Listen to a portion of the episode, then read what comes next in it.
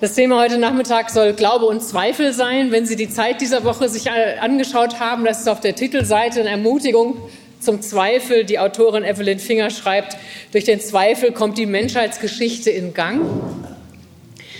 Das klingt sehr positiv und verlockend, aber der Zweifel hat seine Tücken und ich möchte gern mit Ihnen heute Nachmittag über den Zweifel nachdenken. Ich mache das in zwei Perspektiven. Ich werde zunächst den Zweifel äh, anschauen angesichts der Frage des Erkennens, also der Frage der Wahrheitserkenntnis. Was bedeutet es im Kontext des Erkennens zu zweifeln?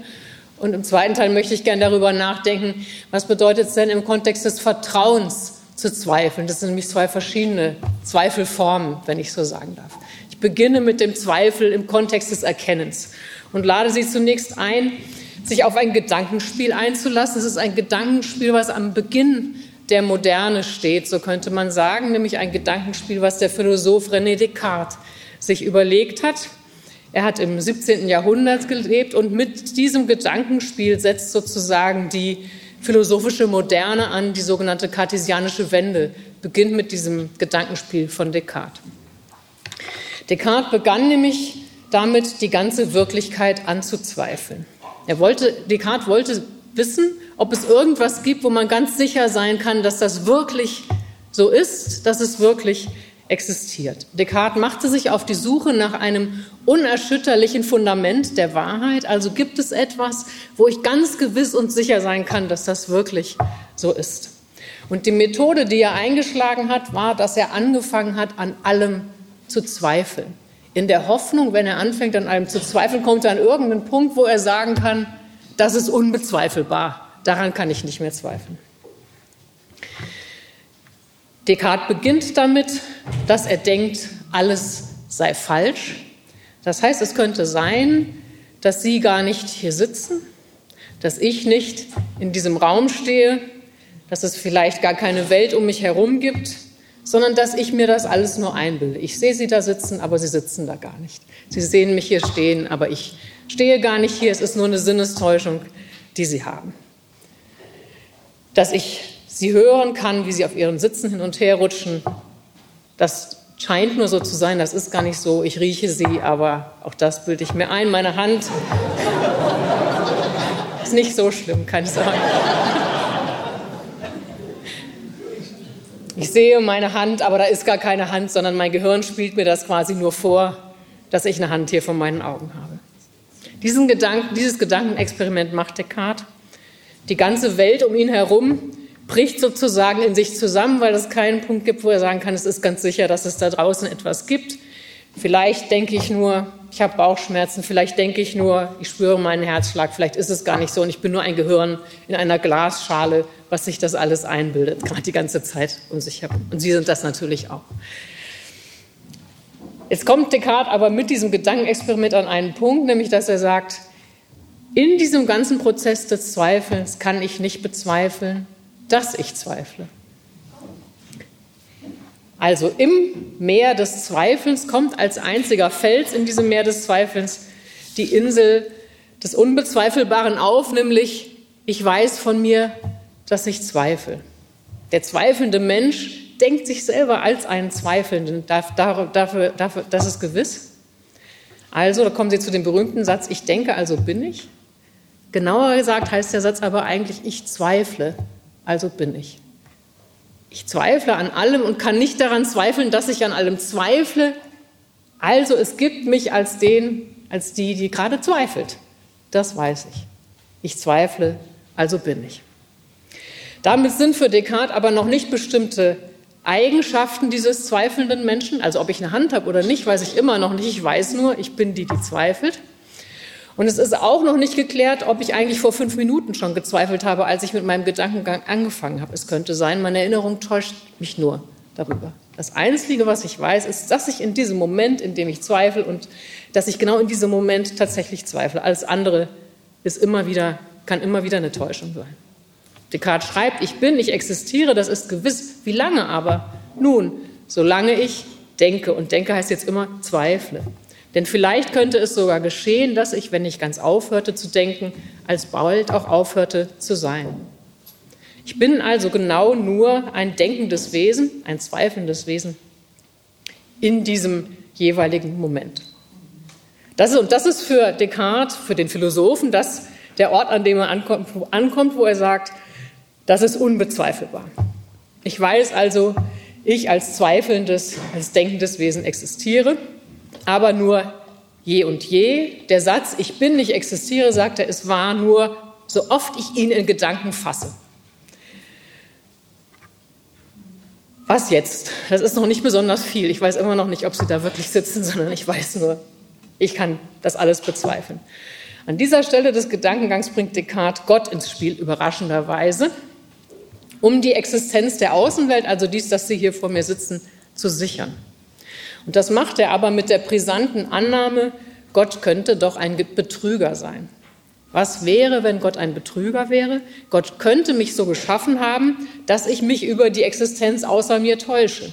Der könnte meine Sinne so gemacht haben, dass ich mir nur einbilde, dass sie da sitzen, dass ich das zwar rieche, aber sie sitzen da gar nicht. Aber jetzt kommt der entscheidende Gedanke hier bei Descartes, dass er sagt, was finde ich denn eigentlich in mir als einem denkenden, zweifelnden Wesen?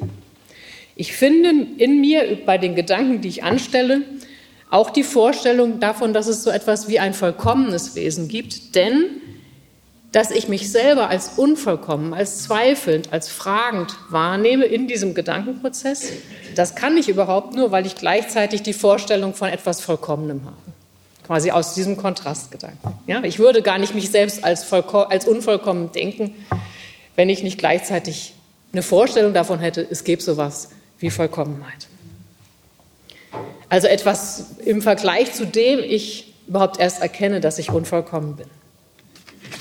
Das heißt, und das ist jetzt theologisch interessant, Gott zu denken wird für Descartes notwendig angesichts der eigenen Unvollkommenheit. Und Descartes geht dann so weiter, dass er sagt, ja, wenn ich in mir diese Vorstellung, also ich nehme mich als unvollkommen wahr, heißt, ich habe gleichzeitig eine Vorstellung von einem vollkommenen Wesen. Woher kommt diese Vorstellung von einem vollkommenen Wesen?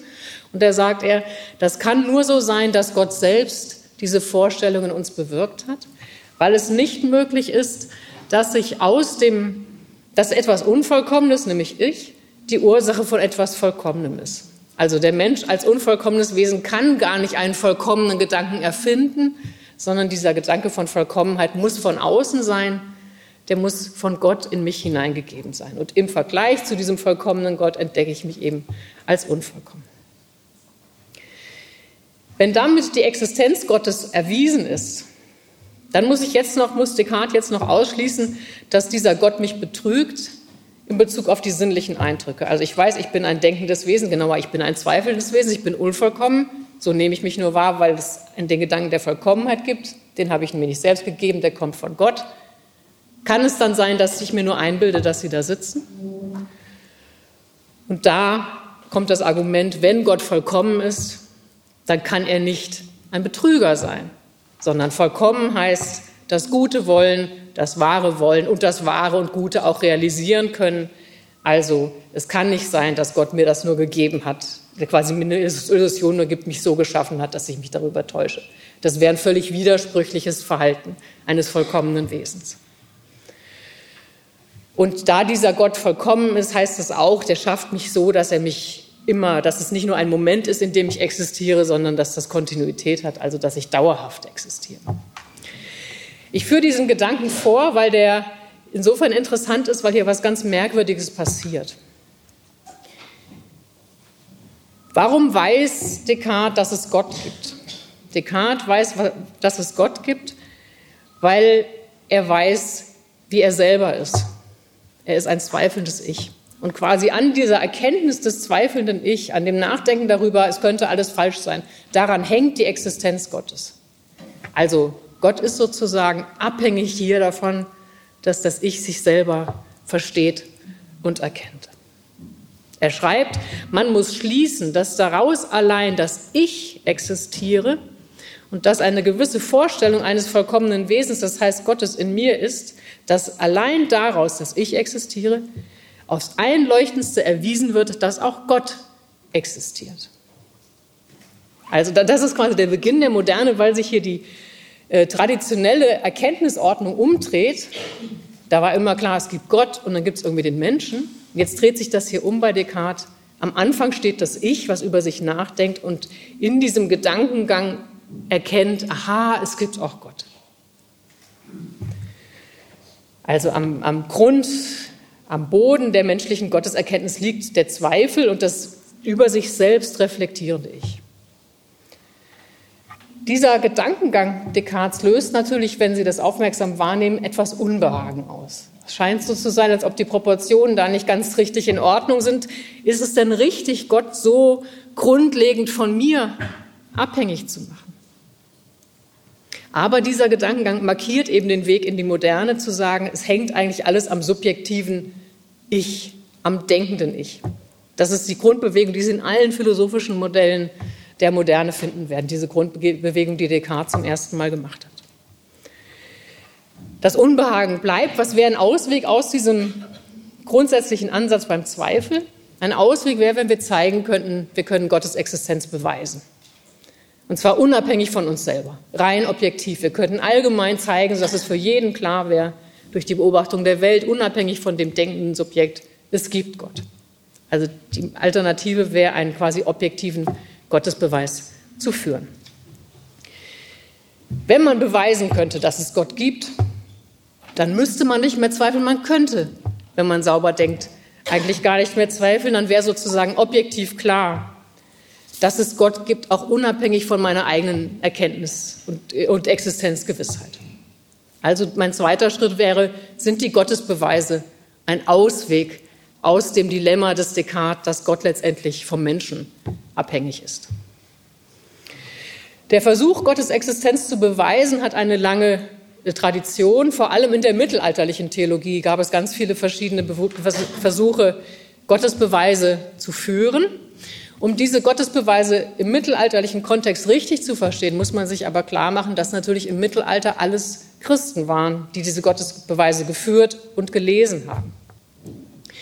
Das Anliegen der mittelalterlichen Gottesbeweise war nicht, Nichtglaubende von der Existenz Gottes zu überzeugen. Das mussten sie nicht, weil alle von der Existenz Gottes überzeugt waren. Das Anliegen der mittelalterlichen Gottesbeweise war zu zeigen, es ist vernünftig, an Gott zu glauben. Wir können mit der Vernunft nachvollziehen, warum es richtig ist, dass wir an den christlichen Gott glauben. Das war der Grundgedanke des mittelalterlichen Argumentierens beim Gottesbeweis. Der Glaubende der an den christlichen Gott Glaubende sollte erkennen, dass Glaube und Vernunft sich nicht widersprechen. Das wollte man zeigen. Die Zweifel, dass er, dass alles noch ganz anders sein könnte, dass es vielleicht unvernünftig ist, an diesen Gott zu glauben, diese Zweifel sollten besiegt werden. Besonders berühmt ist der Gottesbeweis von Thomas von Aquin, einem scholastischen Theologen aus dem 13. Jahrhundert, und der Gottesbeweis von Anselm von Canterbury aus dem 11. Jahrhundert. Ich will auf den Gottesbeweis von Thomas von Aquin kurz eingehen, weil man die Struktur dieses Denkens darin gut sehen kann und weil sich die äh, Struktur, die bei Thomas von Aquin sich findet, sich auch in modernen zeitgenössischen Gottesbeweisen wieder entdecken lässt. Thomas von Aquin geht bei seinen Gottesbeweisen aus von einer elementaren weltlichen Erfahrung. Also das heißt von etwas, was alle Menschen an der Welt wahrnehmen können. Bei einem Gottesbeweis macht er das so, dass er sagt, wir alle nehmen in der Welt wahr, dass es so etwas wie Bewegung gibt. Also wenn Sie aus dem Fenster gucken, können Sie das sehen. Da bewegt sich draußen etwas, äh, ein Blatt im Wind. Er würde aber auch sagen, dass zum Beispiel ein Holzstück anfängt zu brennen. Das ist auch eine Form von Bewegung, weil etwas von der Möglichkeit, Holz kann brennen, verändert wird darin, dass es diese Möglichkeit realisiert, es brennt. Und dieses Phänomen, wir haben überall Bewegung, das ist, Sie nicken auch alle, also das leuchtet Ihnen ein, das ist jetzt kein hochspekulativer Gedanke, sondern etwas, was aus unserer Erfahrung abgeleitet wird. Und Thomas sagt, wir können gleichzeitig, auch wenn wir Erfahrungen, diese Erfahrungen beschreiben, wahrnehmen und uns klar machen, dass sich etwas bewegt, kommt immer von woanders her. Also ich sehe jetzt hier gerade Sie nicht, aber ich sehe draußen die Blätter, die sich im Wind bewegen. Ich habe es schon gesagt, die bewegen sich eben nicht aus sich selber, sondern die bewegen sich durch den Wind. Wir können weiter fragen, warum ist da der Wind, der die Blätter bewegt? Das ist wegen der Wolkenbewegung Dann können wir fragen, warum bewegen sich die Wolken und so weiter und so weiter und so weiter. Thomas kommt also zu dem Satz, den Sie alle noch nachvollziehen können. Alles, es gibt Bewegung in der Welt. Alles, was bewegt wird, wird von etwas anderem bewegt. Das andere, was bewegt, das wäre jetzt bei dem Beispiel der Wind oder die Wolken, das ist auch immer von etwas anderem bewegt. Und wir haben quasi eine unendliche Kette. Wir beginnen mit einer Beobachtung in der Welt und haben eine unendliche Kette. Und jetzt kommt der entscheidende Argumentationsschritt, bei Thomas, dass er nämlich sagt, diese Kette kann nicht unendlich sein. Das kann nicht immer weitergehen, sondern es muss eine endliche Kette sein, die irgendwo abbricht, die irgendwo einen Anfang hat. Jetzt argumentiert Thomas so, dass er sagt, warum kann die Kette nicht unendlich sein? Dass er sagt, Nehmen wir an, es gibt eine nicht unendliche Kette. Wir haben ein erstes, äh, ein, also wir haben ein, äh, das letzte, was wir als bewegt wahrnehmen dieser Kette. Dann haben wir dazwischen die Dinge, die bewegen, nämlich das, was wir wahrgenommen haben und ihrerseits bewegt sind. Die nehmen, wir, können wir alle zusammenfassen als etwas Mittleres, die bewegen und werden bewegt. Und dann haben wir, wenn die Kette endlich ist, ein erstes, dass hier das anfängt. Jetzt ist seine Annahme, dass er sagt, das erste gibt es nicht. Nehmen wir an, das gäbe es nicht. Die Kette ging unendlich weiter. Wenn es das erste nicht gäbe, dann gäbe es aber auch die mittleren nicht und dann gibt es auch das letzte nicht, weil das quasi immer alles miteinander verknüpft ist. Das letzte haben wir aber gesehen. Wir haben gesehen, das Blatt bewegt sich. Das war ein sogenannter Widerspruchsbeweis, der hier geführt worden ist. Also ich sage es nochmal kurz. Die haben hier die Beobachtung. Sie können alle mittleren Sachen, die bewegen und bewegt werden, zusammenfassen. Sie sind alle gleich. Sie bewegen und werden bewegt. Und jetzt ist der erste Punkt zu fragen, der entscheidende Punkt ist hier, gibt es hier ein erstes? Also quasi eins, was nicht selber bewegt wird, sondern nur bewegt. Und seine These ist jetzt, wenn wir das erste wegnehmen, dann gibt es hier nichts, was bewegt wird, dann fallen die weg und dann gibt es das letzte auch nicht. Das haben wir aber gesehen, also kann die Annahme nicht richtig sein, dass es das erste nicht gab. Das erste war das, was bewegt, aber seinerseits nicht bewegt ist. Das ist der berühmte unbewegte Beweger. Ja, den Sie schon bei Aristoteles finden, den aber Thomas von Aquin nochmal aufgreift. Das ist der berühmte unbewegte Beweger, den Thomas zeigt, dass es ihn geben muss. Es muss einen Anfang dieser Bewegungskette geben der bewegt, aber ist seinerseits nicht bewegt. Und dann sagt Thomas, und diesen unbewegten Beweger, den nennen alle Gott oder den glauben alle als Gott. Das klingt äh, vielleicht physikalisch ein bisschen merkwürdig, dass der bewegen kann, ohne selber bewegt zu sein. Als Bild kann man sich guten Magneten vorstellen. Ein Magnet ist eben auch so, dass er selber sich nicht bewegt, der sitzt da einfach, der Magnet, und zieht aber alles an. Das ist genau die Vorstellung, die hier für diesen unbewegten Beweger am Anfang ist. Aristoteles nennt den schon Gott und Thomas sagt eben auch, das nennen alle Gott. Also Thomas hat mit diesem Gottesbeweis gezeigt, es ist notwendig, einen allerersten unbewegten Beweger anzunehmen, der quasi die Bewegungsenergie für alles in dieser Welt ist, aber seinerseits nicht von was anderem bewegt wird. Also sich grundsätzlich von allen Dingen sonst unterscheidet. Er hat also die Existenz Gottes bewiesen. So scheint es. Natürlich haben viele andere Denker über diesen Weg nachgedacht, ob man das so machen kann.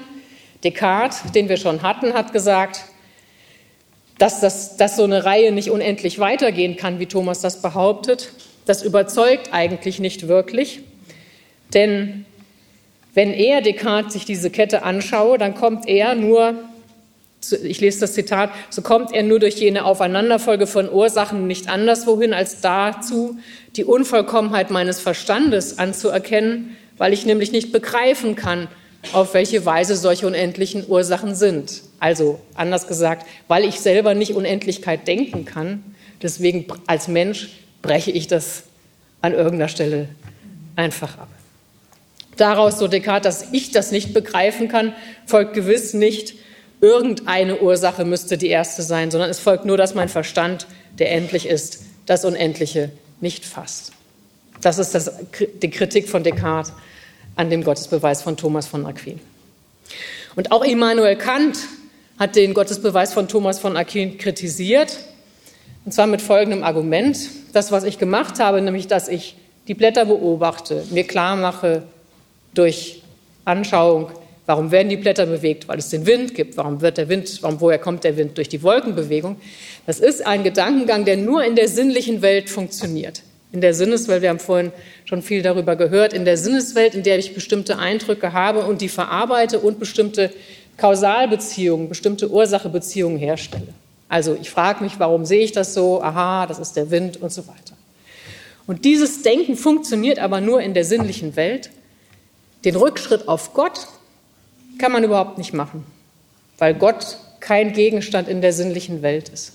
Die sinnliche Welt ist die Welt von Raum und Zeit und Gott existiert nicht in Raum und Zeit.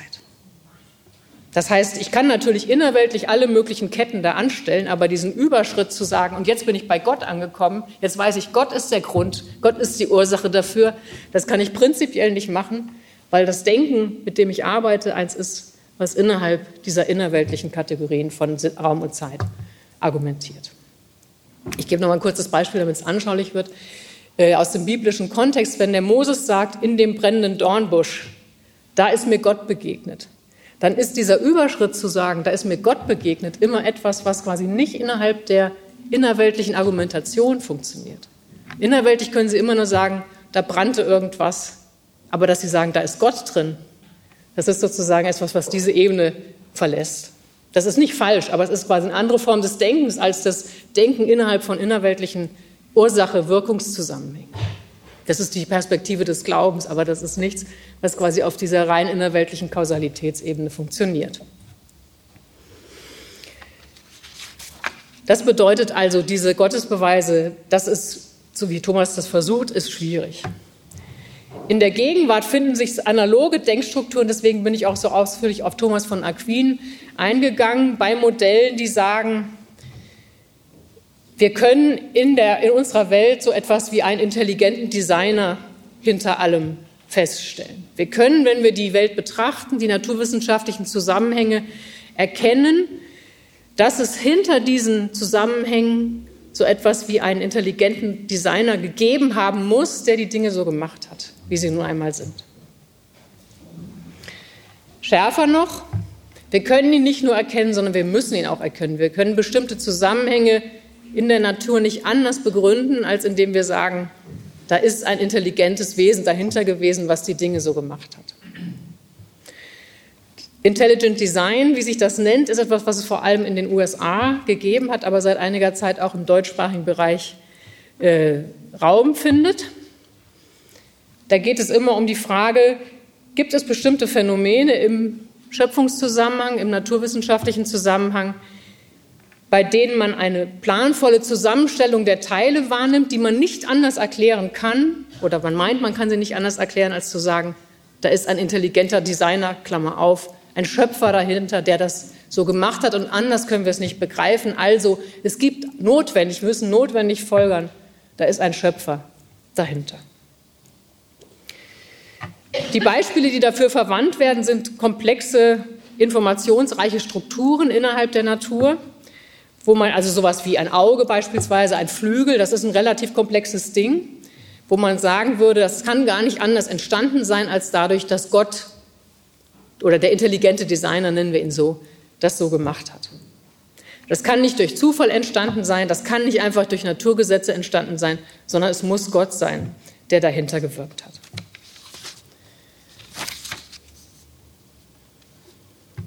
Wenn Sie mit Biologen darüber reden, dann würden die sagen, das Argument ist nicht unbedingt überzeugend, denn selbst wenn es diese komplexen Systeme gibt, gibt es in der Regel weniger komplexe Vorformen, die irgendwie funktionieren. Die sind zwar noch nicht perfekt, also beispielsweise die Lunge beim Lungenfisch, die muss nicht so funktionieren wie unsere Lunge, der braucht die nicht wirklich, aber de facto kann das schon irgendwie ganz nett sein. Aber es muss nicht sozusagen diese vollendete Form, die nachher da ist, muss nicht von einem intelligenten Designer geschaffen sein. Und die Biologen würden auch sagen, es gibt vieles in der Welt, was, wo man nicht sagen kann, das funktioniert nicht oder es funktioniert doch, sondern es funktioniert so ein, so ein bisschen. Also diese scharfe Abgrenzung, die in den Argumentationen gemacht wird, der intelligenten Designer, funktioniert nicht. Was ist theologisch das Problem an so einem Ansatz über Intelligent, Intelligent Design?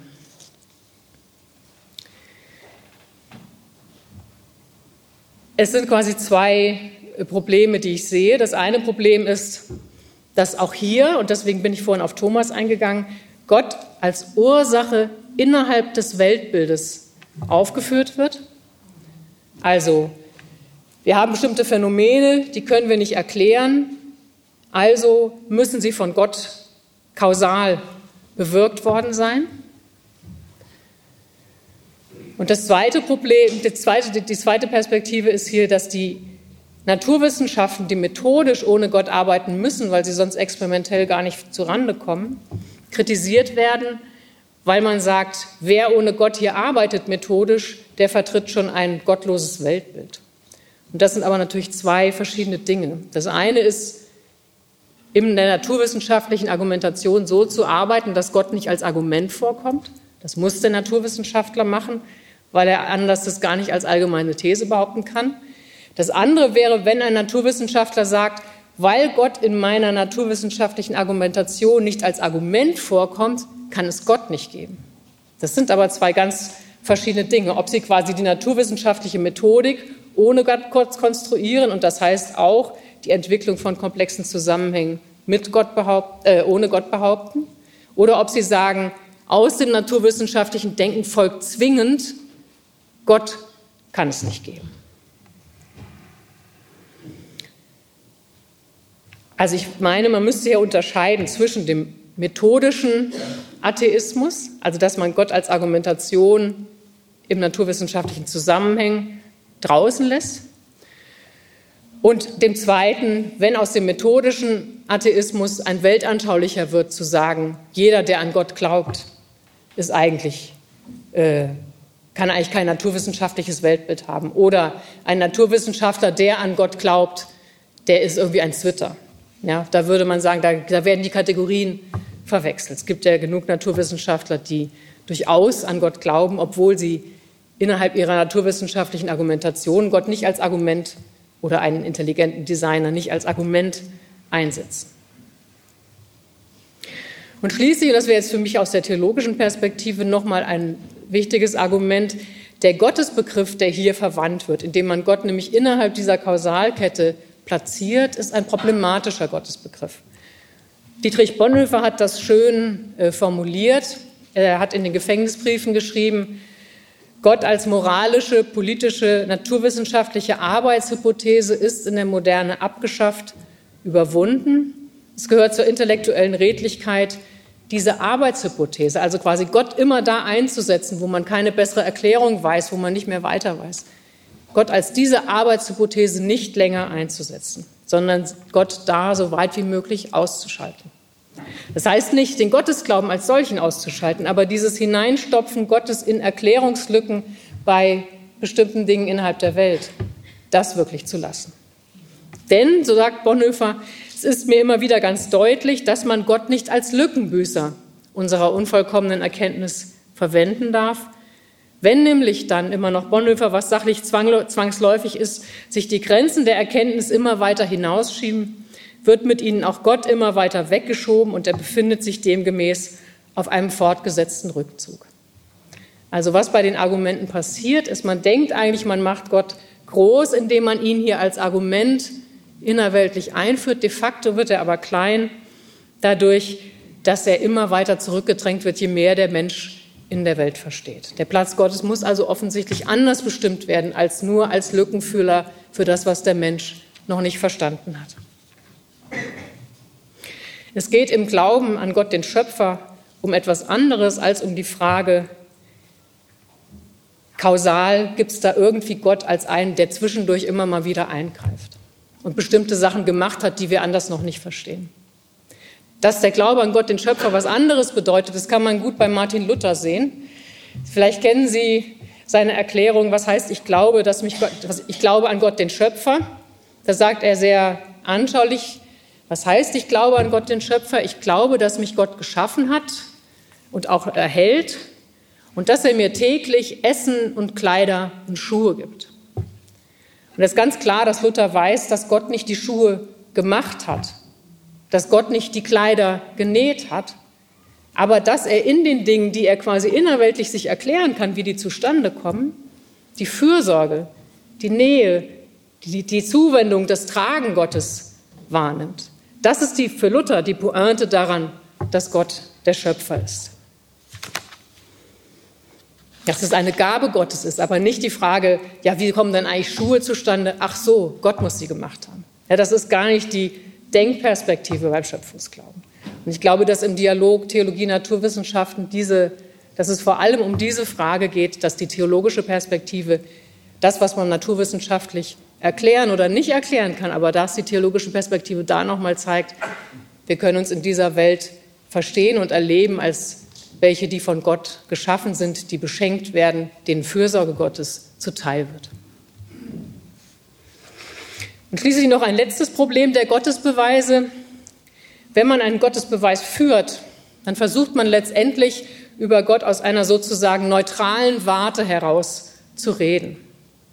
Werner Ehlert, ein lutherischer Theologe, hat das so beschrieben, dass er sagt, die Gottesbeweise sind das klassische Beispiel menschlicher Abstandshaltung. Also man denkt nach und kommt dann irgendwie raus, dann kommt raus, aha, es gibt Gott, aber der hat mit mir eigentlich erstmal überhaupt gar nichts zu tun, sondern ich habe ein Etwas. Das konnte man bei Thomas von Aquin gut sehen. Ich habe ein Etwas gezeigt, den unbe unbewegten Beweger, und dann sagt er, das nennen alle Gott. Aber dieser Gott, über den da gesprochen wird, das ist gar nicht der Gott, der mich beansprucht, der mit mir leben will, der den Kontakt zu Menschen sucht. Ja.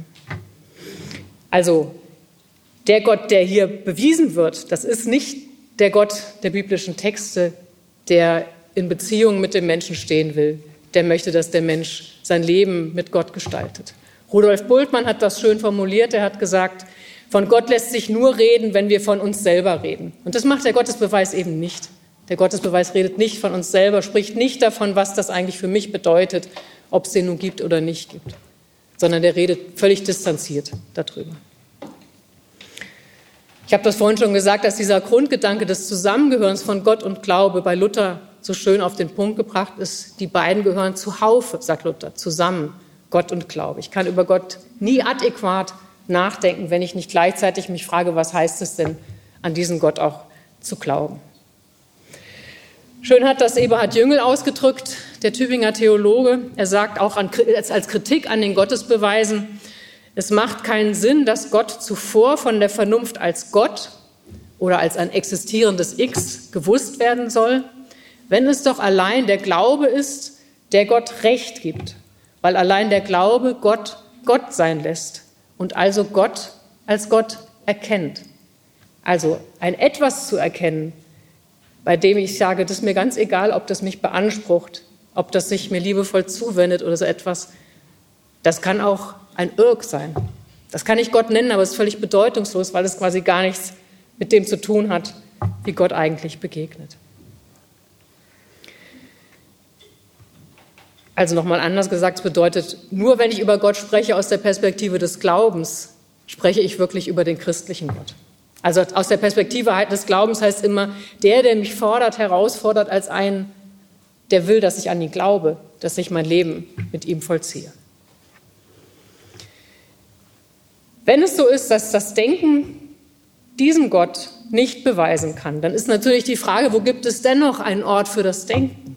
Also wenn das Denken quasi nicht die Begründung sein kann für Gott, gibt es dennoch die Möglichkeit nachzudenken über Gott ohne dass der Glaube dabei verloren geht? Und hier meine ich ja, denn zum christlichen Glauben gehört das Verstehen hinzu, also, wie das äh, Karl Barth formuliert hat, das Nachdenken, das Hinterherdenken, das kritische Reflektieren hinter dem, dem Hinterherdenken, was ich schon glaube. Also Barth hat das gern so genannt, dass es darum geht, dem nachzudenken, wie das im Glauben Geglaubte zu verstehen ist. Dass dies ein Nachdenken ist, das bedeutet zunächst, dass für den christlichen Glauben immer etwas vorgegeben ist, nämlich Gottes Selbstoffenbarung in Jesus Christus. Das klingt ein bisschen dogmatisch streng, aber Dass Gott sich in Jesus von Nazareth gezeigt hat, dass er sich dort offenbart hat, dass er dort wahrhaftig von sich geredet hat, das kann man argumentativ nicht aufweisen. Also das können Sie niemandem beweisen, dass in diesem Jesus von Nazareth sich wirklich Gott gezeigt hat. Mit Argumenten lässt sich höchstens zeigen, dass das ein guter Mensch war. Da stecken Sie aber immer schon rein, was Sie selber für eine Vorstellung von gutem Menschen haben, was Sie dann an ihm wiedererkennen. Aber dass dort wirklich Gott zu finden ist in diesem Menschen, das kann man argumentativ überhaupt nicht plausibel machen, sondern das erschließt sich im Glauben. Nochmal Karl Barth, kein Nachweis steht zu Gebot, mittels dessen der Christ sich selbst oder anderen beweisen könnte, dass er nicht Grillen fängt, sondern Gottes Wort vernimmt und bedenkt. Der Christ kann dessen nur faktisch gewiss sein. Also er kann es nicht durch Argumente begründen, sondern er kann dessen nur faktisch gewiss sein. Er kann weder sich selbst noch andere mit einer Legitimation beruhigen. Mir scheint das argumentativ sehr klar zu sein, dass diese Sicht richtig ist, denn wenn es anders wäre, dann würde man eben immer schon voraussetzen, ich weiß eigentlich, wer Gott ist. Ich finde den dort wieder, indem ich zeige, dieser ist so, wie ich denke, dass Gott sein sollte. Ich finde das in Jesus wieder, deshalb ist er Gott. Aber damit hat man immer mit seinem eigenen Gottesgedanken hier angesetzt und nicht wirklich mit dem angesetzt, wie Gott sich zeigt. Man hat also dann vielleicht in Jesus die eigenen Ideen von Gott wiedergefunden, aber nicht das, wie Gott sich selber zeigt. Weil das sich an nichts anderem messen lässt, wie Gott, also wer ist Gott? Woran messe ich das? Das kann ich nur an Gott selber messen. Das kann ich sozusagen nicht an externen Kategorien messen, wo ich dann abhake. Jetzt zeigt sich, aha, da muss Gott sein, denn der ist ja so und so und so. Luther hat das Problem klar erkannt. Luthers Luther, man kann sagen, Luthers, der Grundgedanke von Luthers Kreuzestheologie ist genau das. Also im Zentrum von Luthers Denken steht ja die sogenannte Kreuzestheologie, also die Vorstellung, wo erkennen die Christen eigentlich Gott? Am Kreuz Jesu Christi. Nicht irgendwo, sondern dort. Und an diesem Kreuz Jesu Christi sieht man eben, wenn man da hinguckt, erstmal gar nichts von Gott. Was sieht man, wenn man ans Kreuz schaut? Da sieht man einen leidenden, elenden, schwachen, sterbenden Menschen. Das ist das, was vor Augen liegt. Man sieht da nicht, am Kreuz sieht man nicht Gottes Macht, sondern man sieht Ohnmacht, Niedrigkeit, Schwäche. Dass Gott dort hängt, das ist mit den Augen nicht zu sehen. Das bleibt unsichtbar, sondern das ist nur im Glauben zu sehen. Insofern wird man sagen müssen, dass das Kreuz, was im Zentrum des christlichen Glaubens ist, eigentlich das Ende für alle menschlichen Gottesvorstellungen, alles selber Erdenken Gottes ist, weil das so stark im Widerspruch steht. Gott wäre, wenn wir uns, wenn Sie sich fragen, das, wer, wer Gott, dann würden Sie immer sagen, der ist allmächtig, der ist stark, der, und das passt nicht zum christlichen, zu dem, wie Jesus da am Kreuz hängt. Das heißt, dass da Gott zu finden ist, das können Sie nicht argumentativ aufweisen, sondern das wird, wenn, im Glauben geschenkt. Das gilt übrigens auch für die Auferstehung Jesu. Auch die Auferstehung Jesu ist kein Beweis, sondern sie ist etwas, was sich den Menschen nur im Glauben erschlossen hat. Wenn Sie die neutestamentlichen Texte sich ansehen, wie da die Auferstehung Jesu besprochen wird, dann gibt es eben Menschen, denen leuchtet das ein und anderen, die sagen, wir haben ein Gespenst gesehen. Also ich will sagen, was man sieht, ist doppeldeutig. Dass da wirklich Gott zu finden ist, das muss den Menschen durch den Heiligen Geist aufgeschlossen werden. Das, dazu muss Glauben geschenkt werden. Das kann man nicht durch Argumente einsichtig machen. Søren Kierkegaard, der dänische Theologe, hat deshalb gemeint, zum Glauben gehört immer so etwas wie ein Sprung.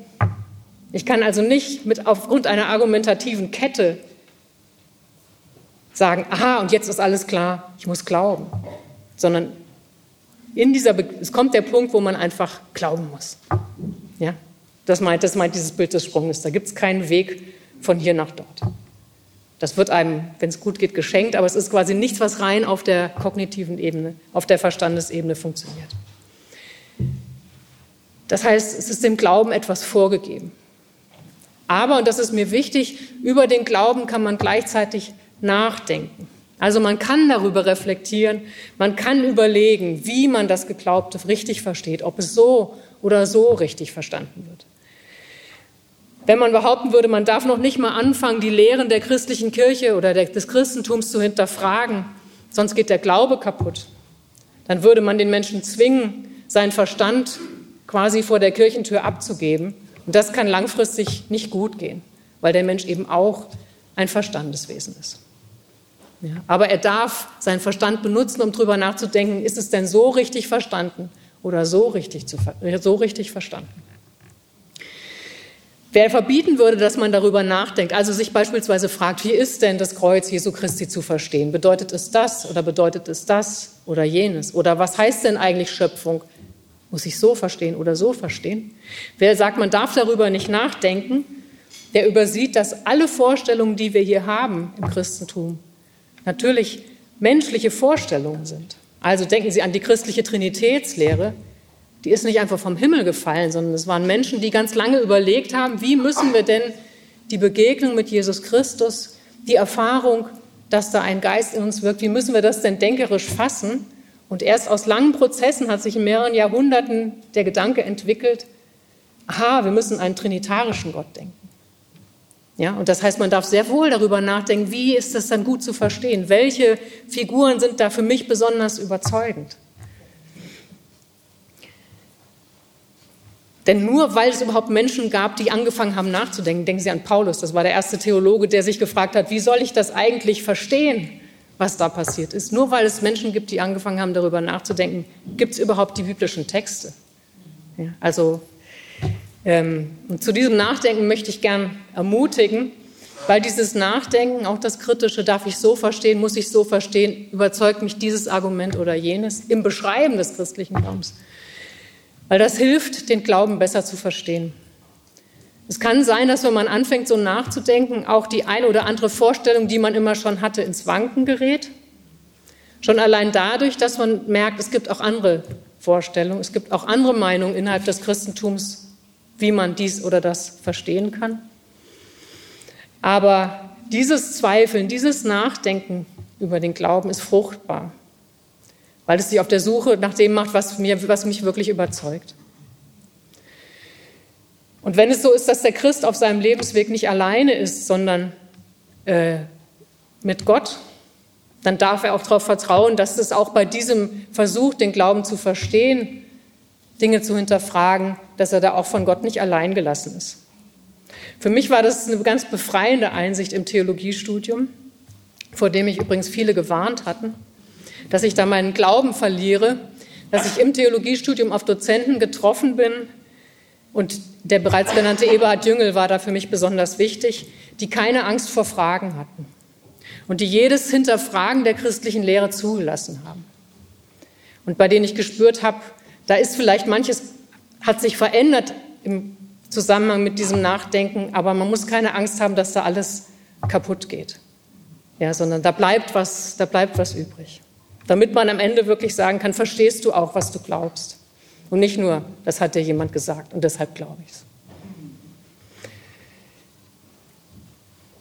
Ich möchte zum zweiten Teil, kürzeren Teil des Vortrages kommen, zum Verhältnis von Vertrauen und Zweifel.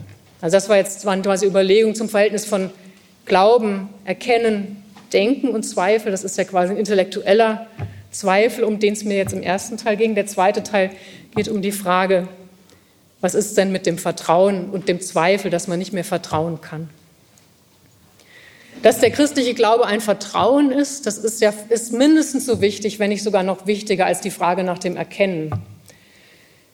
Noch einmal, Luther hat das schön zum Ausdruck gebracht, an Gott zu glauben heißt, sich Gott zu versehen, alles Guten und Zuflucht haben in allen Nöten. An Gott zu vertrauen heißt, Zuflucht haben zu ihm in allen Nöten. Glauben heißt, so sagt Luther, Gott von Herzen trauen. Also es ist vor allem eine Vertrauensbeziehung. Gott, Gott zu glauben heißt für Luther, von Gott das zu erwarten, ihm das zuzutrauen, was er verheißt. Ich zitiere ihn nochmal, wenn die Seele Gottes Wort festiglich glaubt, so hält sie Gott für wahrhaftig, fromm und gerecht. Damit tut sie ihm die allergrößte Ehre. Also wenn sie Gott für fromm, heißt also treu und gerecht hält. Denn da gibt sie ihm Recht, da lässt sie ihm Recht, da ehrt sie seinen Namen. Wiederum kann man Gott keine größere Unehre antun, als ihm nicht glauben, also ihm nicht zu vertrauen. Glaube vollzieht sich im Herzen des Menschen, also nicht nur hier oben, sondern im Kern seiner Existenz. Glauben heißt also mit dem ganzen Herzen an Gott zu hängen und von ihm alles Gute zu erwarten und in jeder Not zu Gott zu fliehen. Dieses Vertrauen schließt den Zweifel nicht aus, sondern schließt den Zweifel zunächst einmal ein. Und zwar deshalb, weil dieses Vertrauen in den guten Gott durch die Wirklichkeit der Welt ständig in Zweifel gestellt wird. Wenn Sie aus dem Fenster schauen, jetzt nicht auf die Blätter, die sind in der Regel unproblematisch, aber bestimmte Weltsituationen, dann ist das zunächst gar nicht zu sehen und gar nicht wahrzunehmen, dass Gott, hier ein gütiger Gott in der Welt herrscht. Und wer angesichts der Ambivalenz nicht anfangen würde zu zweifeln und nicht anfangen würde zu sagen, ich sehe davon nichts, wo ist das denn? Der hätte die, der würde sozusagen die Güte Gottes, die Macht Gottes gar nicht richtig verstehen. Der würde sich irgendwie einrichten, sagen, na gut, manche sind halt so, andere sind so. Also dieses Zweifeln daran, man sieht doch gar nichts von der Gnade Gottes, von der Güte Gottes in der Welt. Das ist Zeichen davon, dass man ganz fest eigentlich an diese Güte und Gnade Gottes glaubt und sich nicht beruhigen lässt bei den Ambivalenzen und Schwierigkeiten in dieser Welt.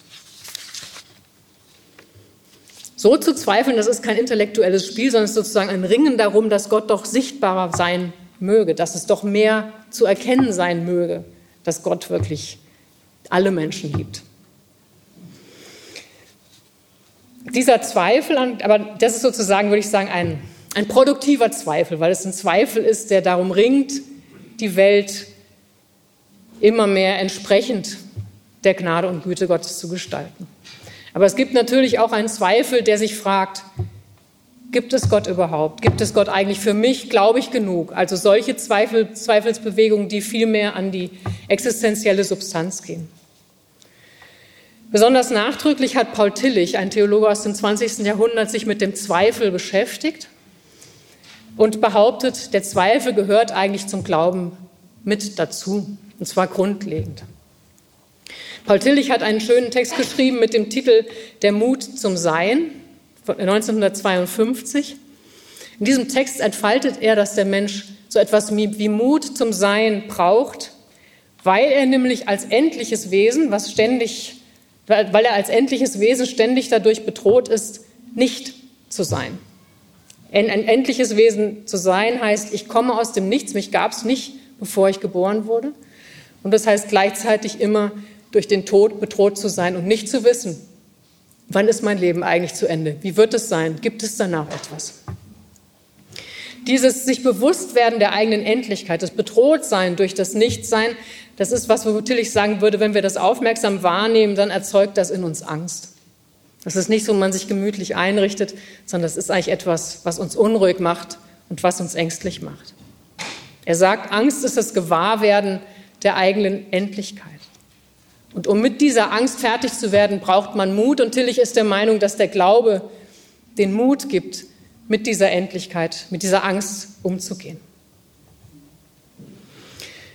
Tillich beobachtet, dass es in der Menschheitsgeschichte drei unterschiedliche Formen von Angst gegeben hat. Am Anfang in der Antike war die Hauptangst der Menschen die Angst vor Schicksal und Tod. Also sie hatten Angst davor, dass das Schicksal einfach so zuschlagen konnte und sie dem nicht, nichts entgegenstellen konnten. Und sie hatten Angst vor dem Tod, der allgegenwärtig war, von dem sie quasi ständig bedroht waren. Im Mittelalter, so Tillich, war die Hauptangst die Angst vor Schuld und Verdammung, also quasi die Angst, in die Hölle zu kommen, ins Fegefeuer zu kommen. Und diese Angst sei prägend gewesen und habe dann die Reformation bewirkt. In unserer Zeit ist die Hauptangst die Angst vor Zweifel und Sinnlosigkeit. Diese Angst, sagt Tillich, ist noch viel schlimmer als die Ängste, die die anderen vorher hatten, weil diese Angst vor Sinnlosigkeit, das ständige Zweifeln, ob alles Sinn macht, ob eigentlich diese Welt, ob das sinnvoll ist, nicht mehr aufgehoben werden kann, einem, weil die quasi nicht mehr aufgehoben werden kann durch, dadurch, dass man Sinn einsetzt. Also wenn Sie Angst vor dem Schicksal haben, dann können Sie immer noch sagen, ja, aber dass das Schicksal mich jetzt so ergriffen hat, das hat ja Sinn. Oder wenn Sie Angst haben vor der Verdammung, dann können Sie immer noch sagen, dass Menschen verdammt werden, das hat aber Sinn. Das können Sie, wenn Sie jetzt Angst vor Sinnlosigkeit haben, können Sie das quasi nicht mehr einführen, weil Sie nicht mehr sagen können, ah, die Sinnlosigkeit hat aber Sinn. Das funktioniert nicht. Insofern sagt Tillich den modernen, den Zeitgenossen, den Menschen des 20. Jahrhunderts, denen geht es viel schlimmer, Entschuldigung, viel schlechter als den antiken und mittelalterlichen Menschen, die Angst vor Schicksal und Angst vor der Hölle hatten, weil sie sich nicht mehr beruhigen können in diesen Sorgen und Ängsten. Tillich meint aber, diese Angst vor Zweifel und Sinnlosigkeit kann überwunden werden im Glauben.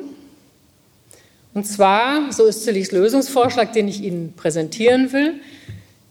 Ich formuliere gleich noch eine Alternative, aber Tillich stellt sich so vor, diese Zweifel kann überwunden werden in einem absoluten Glauben, so nennt er das.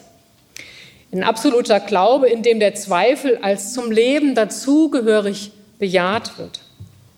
Er schreibt, man bejaht sich trotz des Zweifels an dem Sinn einer solchen Bejahung. Also es ist quasi ein Vorgang, der das einfach aushält, dass es diesen Zweifel gibt und sagt, und trotzdem, auch wenn ich zweifle, und trotzdem bejahe ich das Leben und mich selbst. Das Besondere an diesem absoluten Glauben ist für Tillich, dass es keinen speziellen Inhalt hat. Also das ist kein Glaube, das wird jetzt ein bisschen, ist ein bisschen hart jetzt Tillich, das ist kein Glaube an ein etwas und ein jemand und ein Gegenüber, in dem ich dann doch irgendwie aufgehoben bin, sondern es ist ein Glaube, der ohne Gegenstand ist, der keinen Bezug hat. Warum? Weil wenn es noch einen Inhalt gäbe, einen Gegenstand, könnte man immer noch mal zweifeln. Man könnte noch mal sagen, aber da gibt es keinen, aber was ist denn, wenn der Inhalt nicht wahr ist? Was ist denn, wenn der Gegenstand nicht wahr ist? Also muss es quasi so eine selbststabilisierende Zweifelbewegung sein, die keinen, nichts da draußen mehr kennt. Es ist, so schreibt er einfach, Glaube, ohne auf etwas Bestimmtes gerichtet zu sein, absoluter Glaube. Dieser Glaube ist undefinierbar, da alles Definierte durch Zweifel und Sinnlosigkeit aufgelöst ist.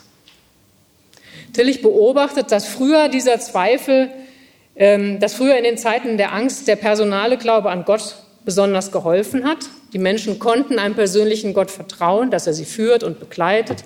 Und das hat ihnen die Angst genommen. Martin Luther ist hier für Tillich das wichtigste Beispiel. Aber Tillich sagt, das können, kann der moderne Mensch, kann das nicht mehr.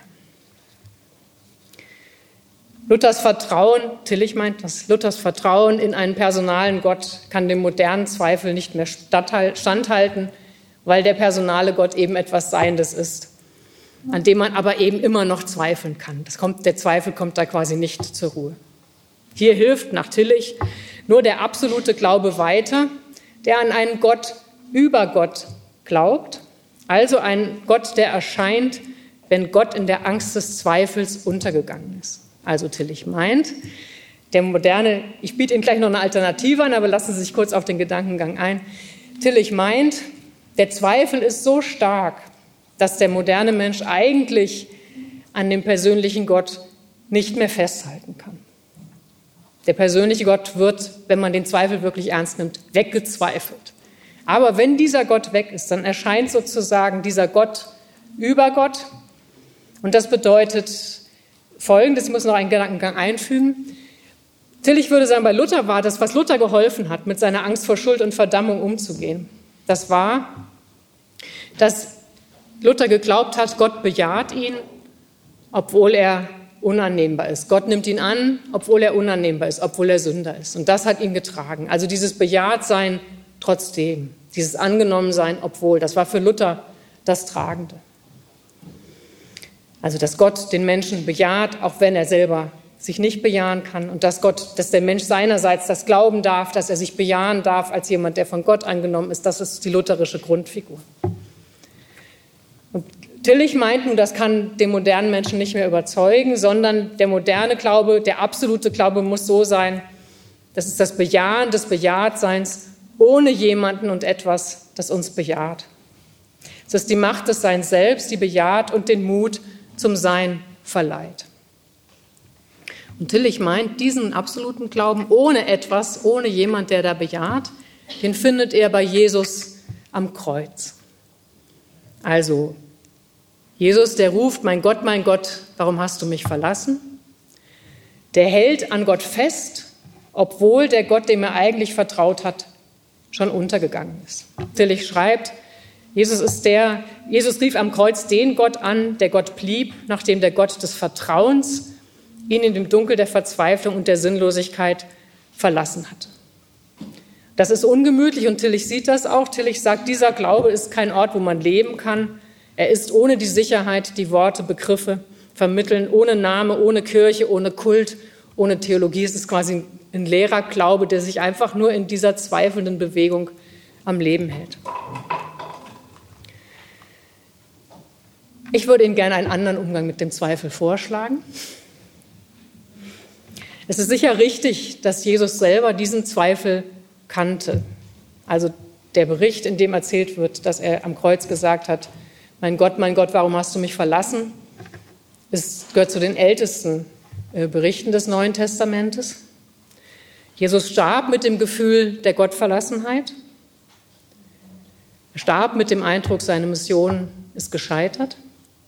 Aber sein Sterben am Kreuz war, zumindest haben das so seine Jünger bekannt, doch nicht das Letzte.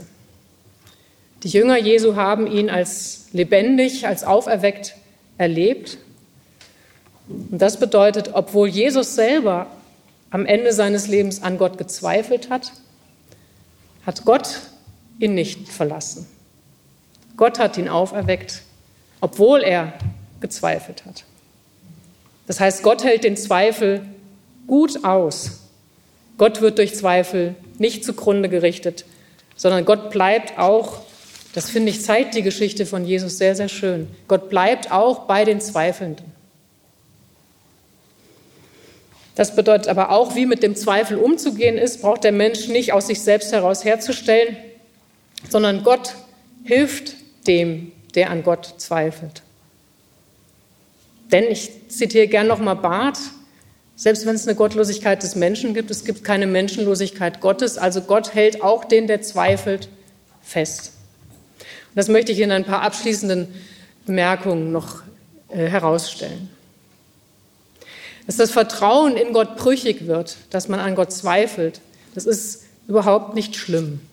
Calvin, einer der großen Reformatoren, hat das äh, ganz mutig betont. Er schreibt, wenn wir lehren, dass der Glaube gewiss und sicher sein soll.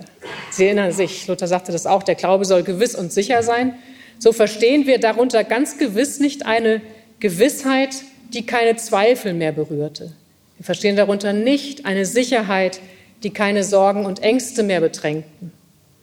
Nein, wir sagen, dass die Gläubigen immerfort im Kampfe liegen gegen ihren eigenen Mangel an Vertrauen.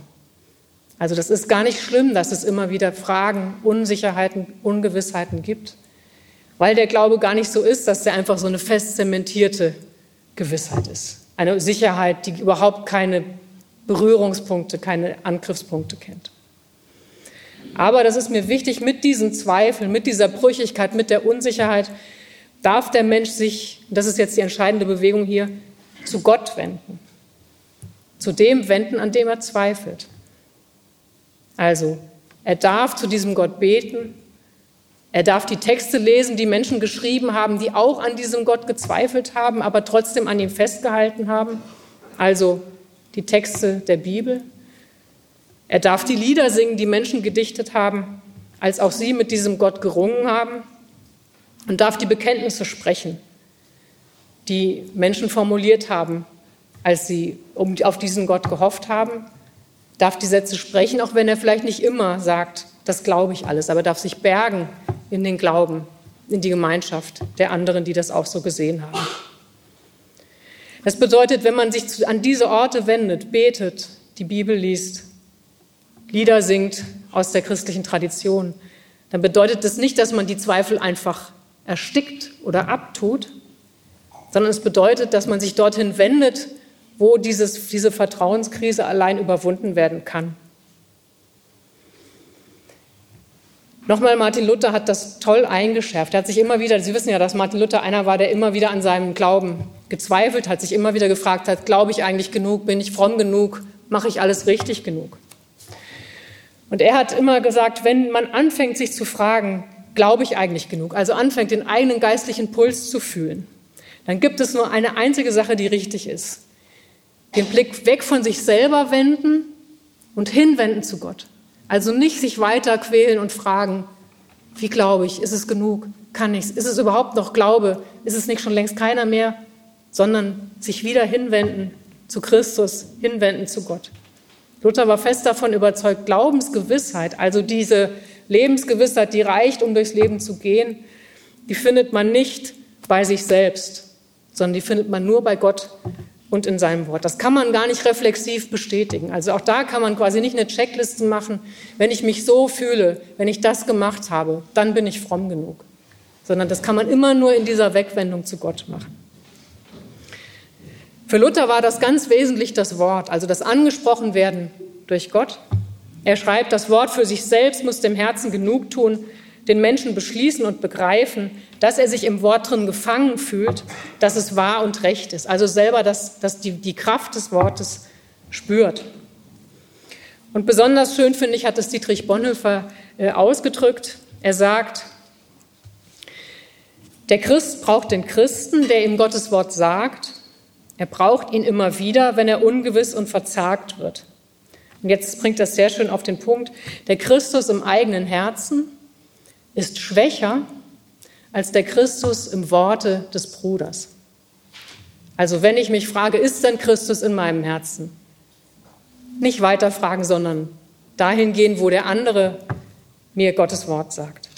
Ich bin also darauf angewiesen, anderen zu begegnen, weil nur so mein Glauben am Leben bleibt. Wenn man sich im Zweifel immer wieder nach außen wendet, also zu dem gerade Bezweifelten, zu Gott, dann kann sich hoffentlich Glaube auch wieder einstellen. Denn dann öffnet sich der Mensch dafür zu erfahren, noch einmal neu, wer dieser Gott denn eigentlich ist.